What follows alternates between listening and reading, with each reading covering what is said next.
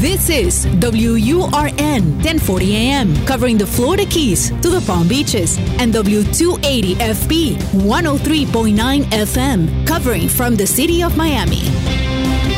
Un idioma, todos los acentos, una sola señal.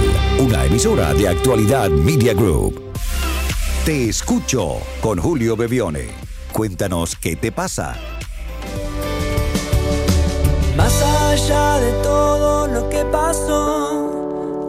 Hola a todos, bienvenidos. Este es el programa número 109, capítulo 109 de Te Escucho, este espacio que dedicamos en Actualidad Radio durante los fines de semana, pero también a través de las múltiples plataformas donde nos encontramos para escucharnos, para escucharnos, para escuchar lo que nuestro corazón nos dice, lo que nuestra mente le preocupa. El teléfono para dejar su mensaje de voz es el más 1-305-824-6968. Lo pueden hacer por WhatsApp dejando mensaje de voz, más 1-305-824-6968. O también, si están en Estados Unidos, pueden llamar directamente a ese teléfono y dejar su mensaje de voz directamente allí. Estamos intoxicados si no nos damos cuenta. En mi experiencia, las toxinas más peligrosas son las emocionales, es cierto.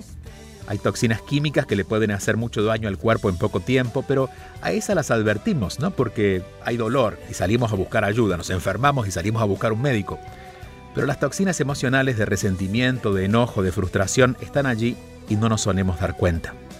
Las hemos normalizado y vamos aprendiendo a vivir con ellas, sin darnos cuenta de que nos van quitando la vida, no solo por el daño que reflejará nuestro cuerpo, sino porque nos desconectamos del disfrute, de la alegría, del sabor de vivir.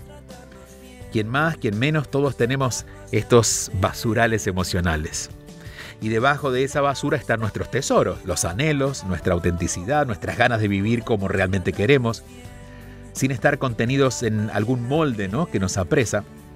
Justamente el querer encajar o sobrevivir dentro de algún molde que no es nuestro es, en mi experiencia, la razón principal de tantas toxinas emocionales y por eso nos estamos ahogando.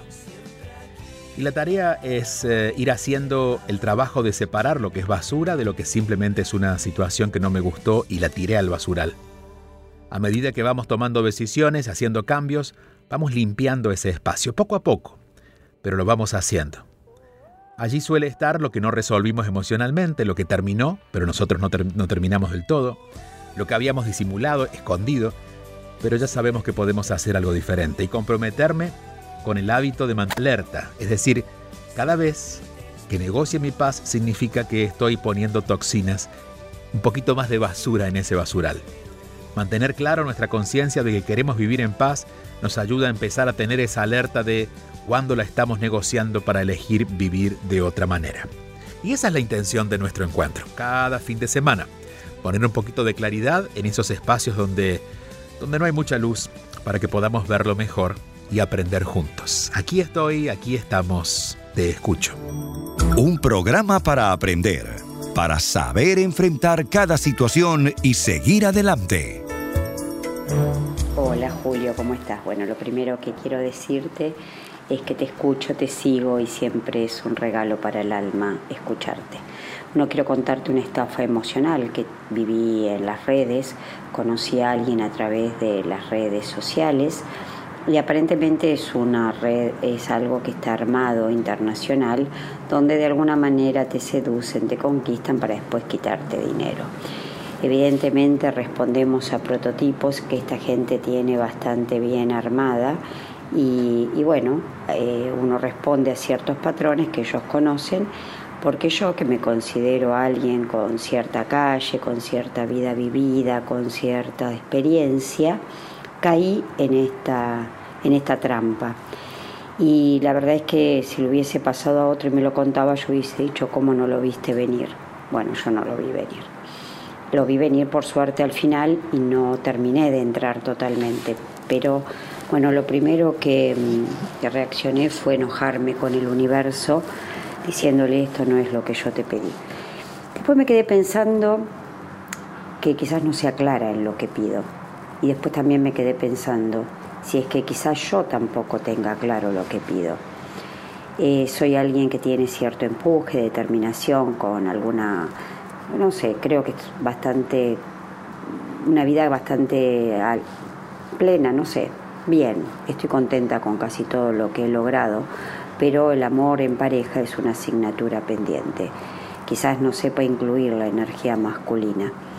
Por eso necesito que me ayudes a ver lo que no estoy viendo, o quizás sí lo estoy viendo y no lo quiero ver.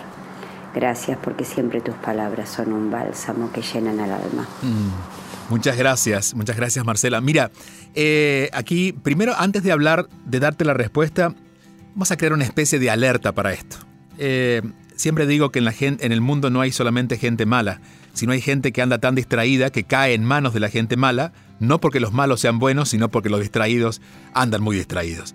Y creo que es tu caso. Eh, hay una red, de esto he escuchado muchos casos, eh, la mayoría de estas redes están basadas en África, pero usan perfiles o fotografías de personas de Estados Unidos o de, de Sudamérica y cuentan una historia. La historia es eres la persona de mi vida, estudian tu perfil y por ejemplo, si tú a ti te gusta la política, te van a hablar de política y claro, si tú andas ven que estás sola, que estás buscando una pareja y encuentras una pareja que te dice todo lo que tú quieres escuchar, lo más probable es que abras todas las puertas, hasta las del banco.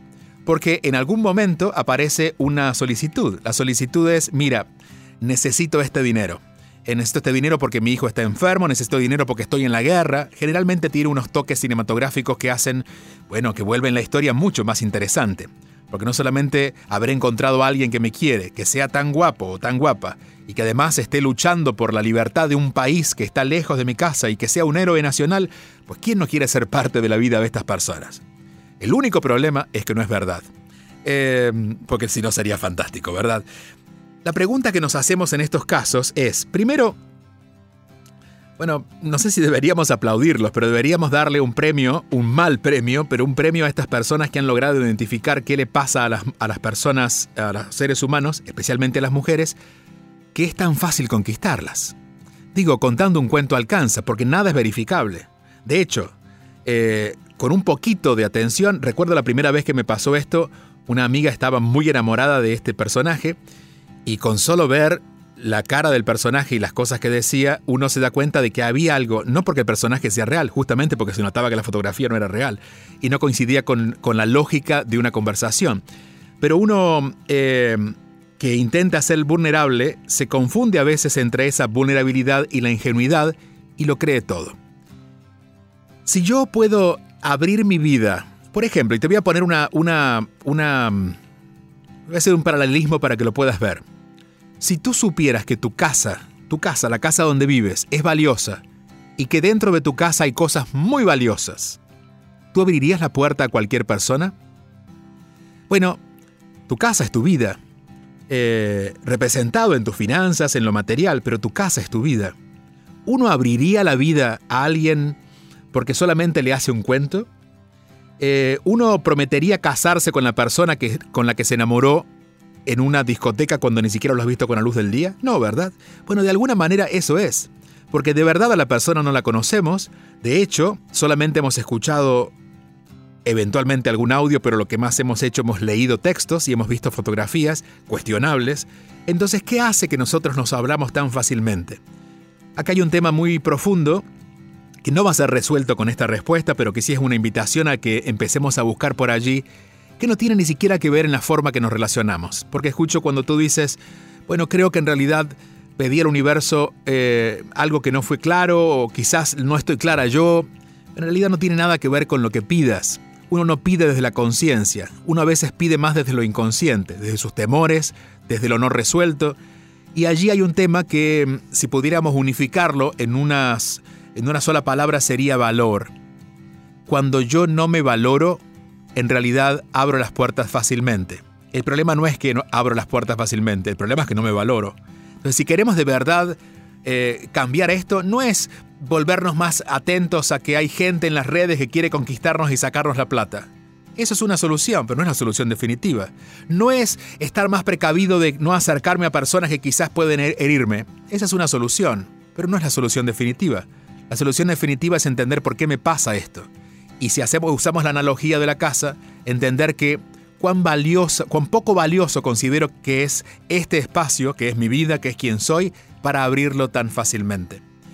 Insisto, hay dos palabras que usé antes que creo que nos pueden ayudar a ver la diferencia. Una cosa es ser vulnerable, otra cosa es ser ingenuo. La vulnerabilidad es abrirme, por ejemplo, si yo sé quién soy, me abro una relación y quizás hasta me maltraten, pero sé que ese maltrato me va a llevar a no elegirte y posiblemente, bueno, darme cuenta que en mi decisión de experimentar algo, bueno, experimenté esto, pero yo no soy eso.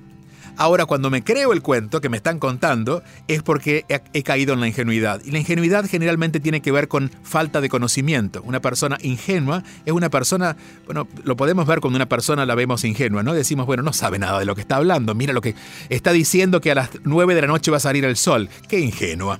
Está diciendo que se va a ganar la lotería. Qué ingenua. Bueno, cuando hay conocimiento, cuando hay responsabilidad por ese conocimiento, somos vulnerables, pero no somos ingenuos. El verdadero conocimiento es acerca de nosotros mismos, de quiénes somos, de cuánto valemos, de lo que no somos, de lo que no queremos. En la medida que conocemos esa parte de nosotros, lo demás se va dando por añadidura.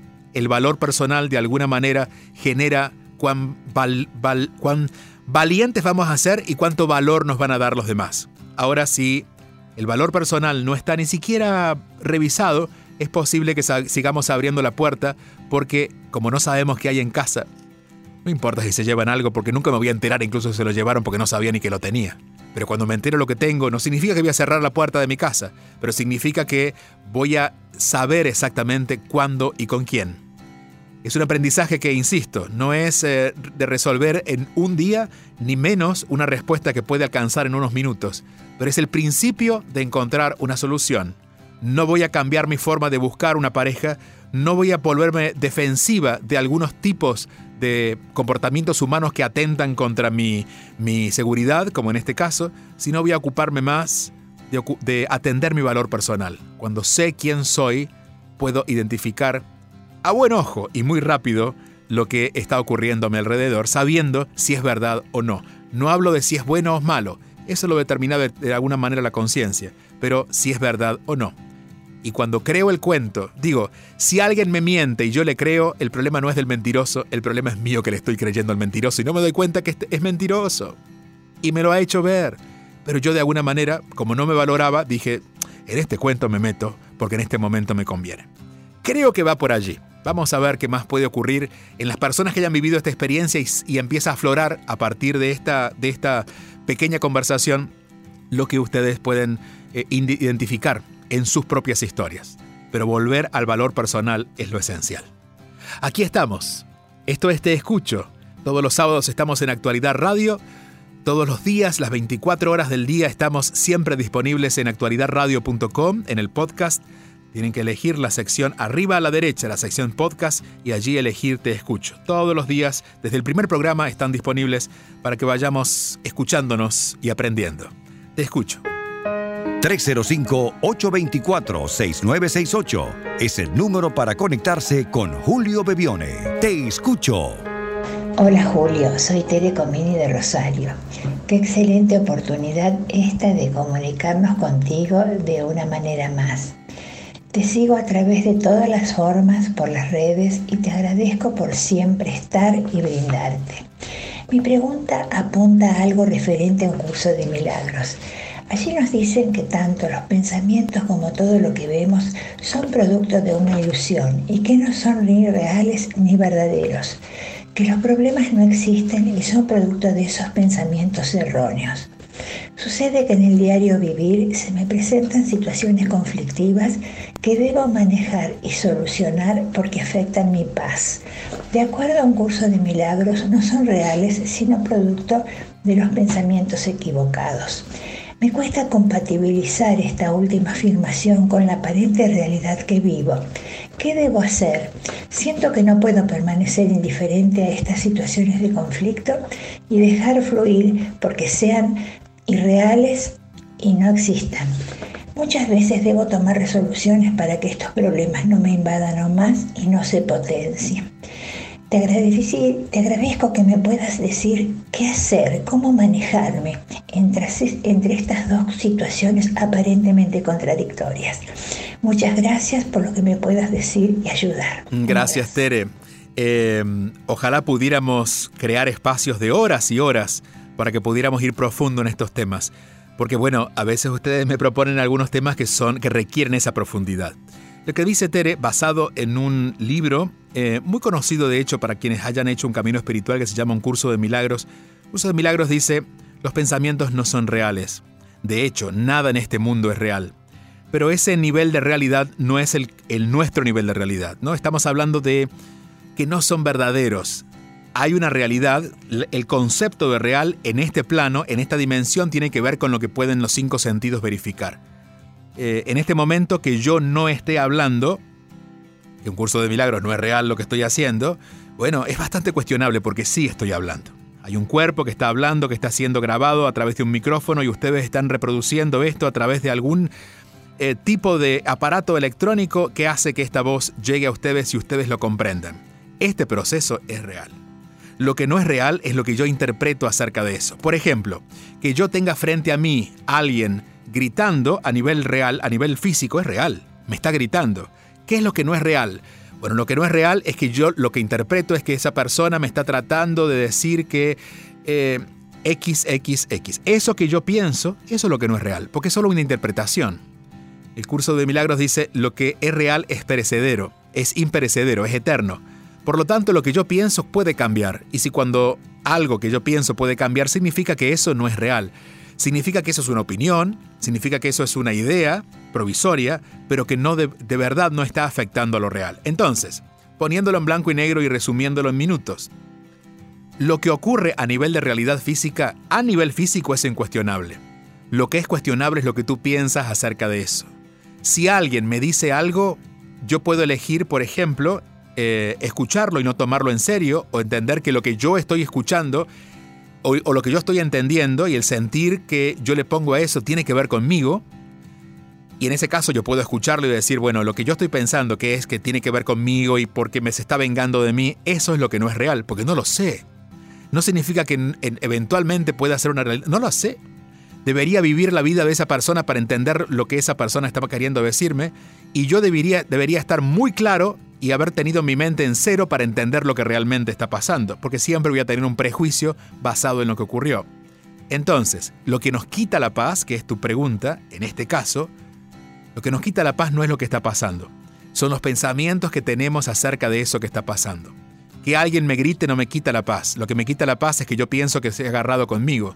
O yo pienso que me está insultando porque eh, no me valora. Todas esas historias que nos hacemos son las que nos quitan la paz. Entonces, atender mis pensamientos con respecto a lo que vivo es, en primer lugar, la tarea que nos toca por hacer. Si queremos después ir mucho más avanzados y quizás nos toquen, nos otras dimensiones y en otros planetas, entender que nada de este mundo fue real.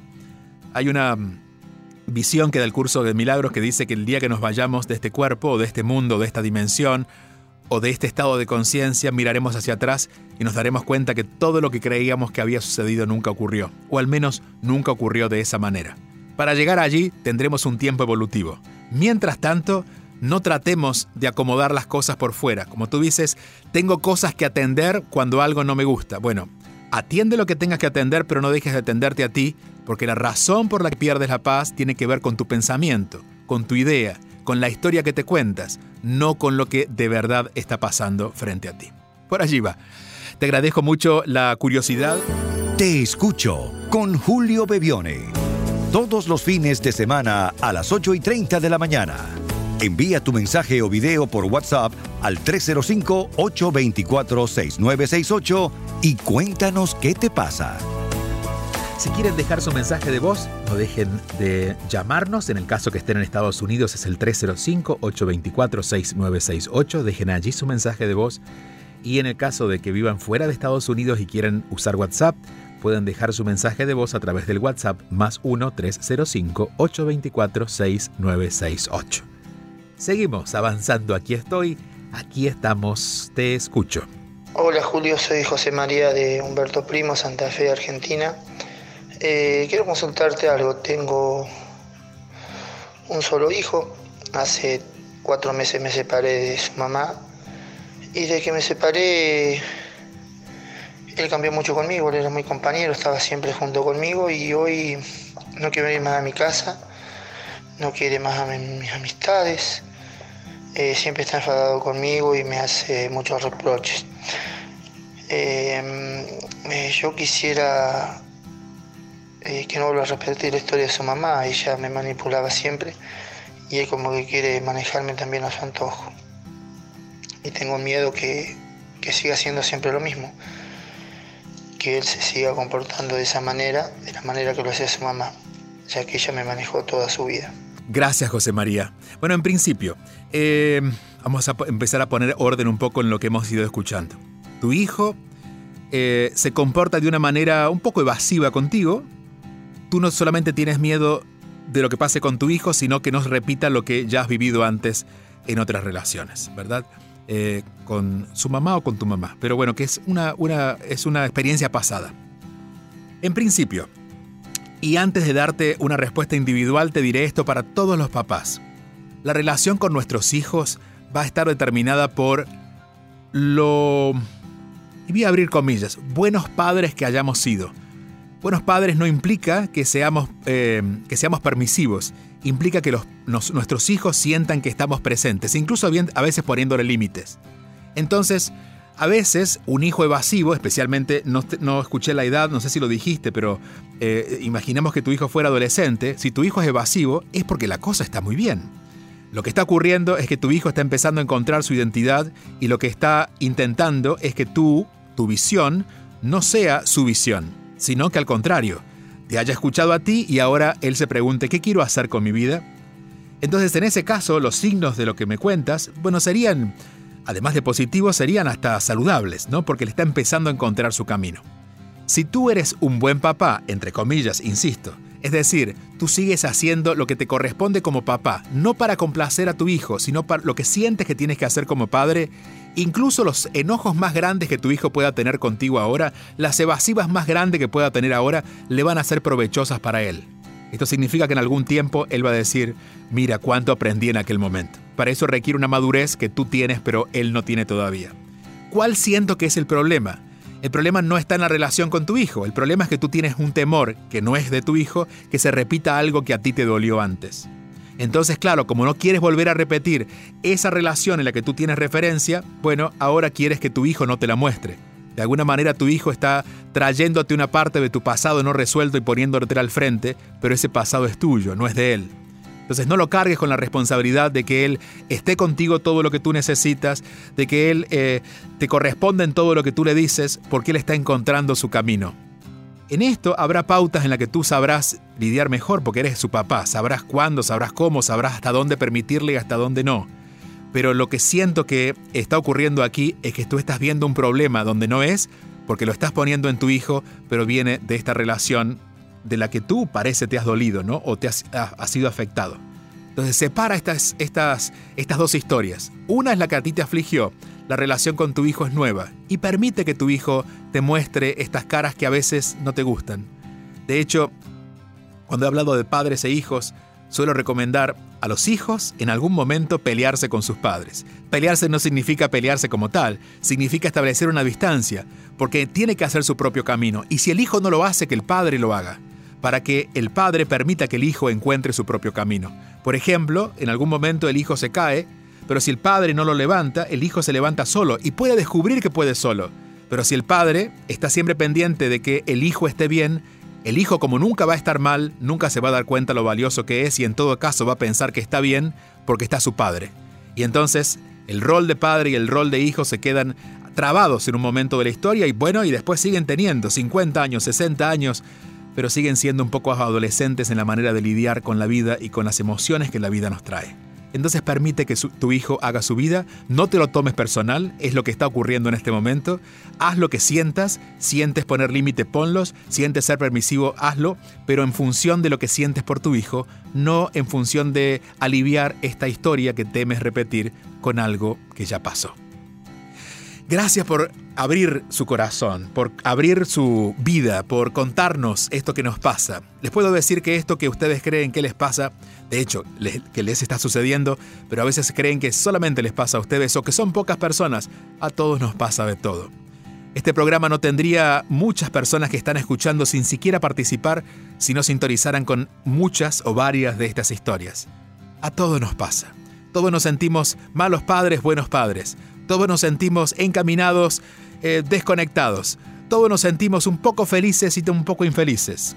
Es la historia de nuestra vida. La idea es encontrar un punto de equilibrio donde podemos caminar por esta vida sin estar en la extravagancia del bienestar constante ni tampoco en la humillación de estar siempre tristes o desconsolados, sino ir entendiendo que la vida tiene todos los colores y que todos esos colores florecen cada sábado aquí en Te Escucho. Voy a retomar antes de terminar nuestro encuentro de hoy algunos mensajes que han llegado a, nuestra, a nuestro website. Recuerden que en actualidadradio.com, en el website, arriba hay una sección que dice Te escucho, podcast, y allí pueden, además de escuchar, dejar sus mensajes. Lo ideal es que lo hagan a través del WhatsApp, a través de un mensaje de voz, pero también pueden eh, dejar sus mensajes escritos allí porque los vamos a leer. Este dice Rima, que está en Canadá. Me encanta tu programa, muy especial esa canción que colocan de fondo, despierta una mezcla extraña como de cercanía y nostalgia. Es una canción para mí muy simbólica porque es mi cantante favorito, que es Ariel eh, Abel Pintos, un argentino que ha sabido, bueno, llegar, llegarme al corazón. Así que es un gusto poder tenerlo siempre, aunque él no sepa, los, los, todos los sábados aquí en la radio. Pero bueno, por lo menos, ¿sabes? Cuando uno admira a alguien que quiere establecer algún contacto, bueno, por lo menos me siento trabajando con Abel Pintos en la misma estación. En Mara dice, buen día Julio, Julio Amado, gracias. Nos conocemos de varios bootcamp de Córdoba, Argentina y avanzado mucho, pero siento que retrocedí a la persona que era antes. Un problema de salud no me permite hacer yoga en mis caminatas matinales aire libre que me hacían bien. Pienso que esto físico pasa por prestarme más atención eh, quedarme quieta y mirarme, eh, que te invita a eso, entiendo, pero me distraigo con cosas sin sentido. ¿Qué me dices? ¿Cómo vuelvo? Bueno, la única forma de volver es volviendo. No hay forma de volver que sea tan extraña. Si yo sé que caminé para adelante, volver es hacer el mismo camino para atrás.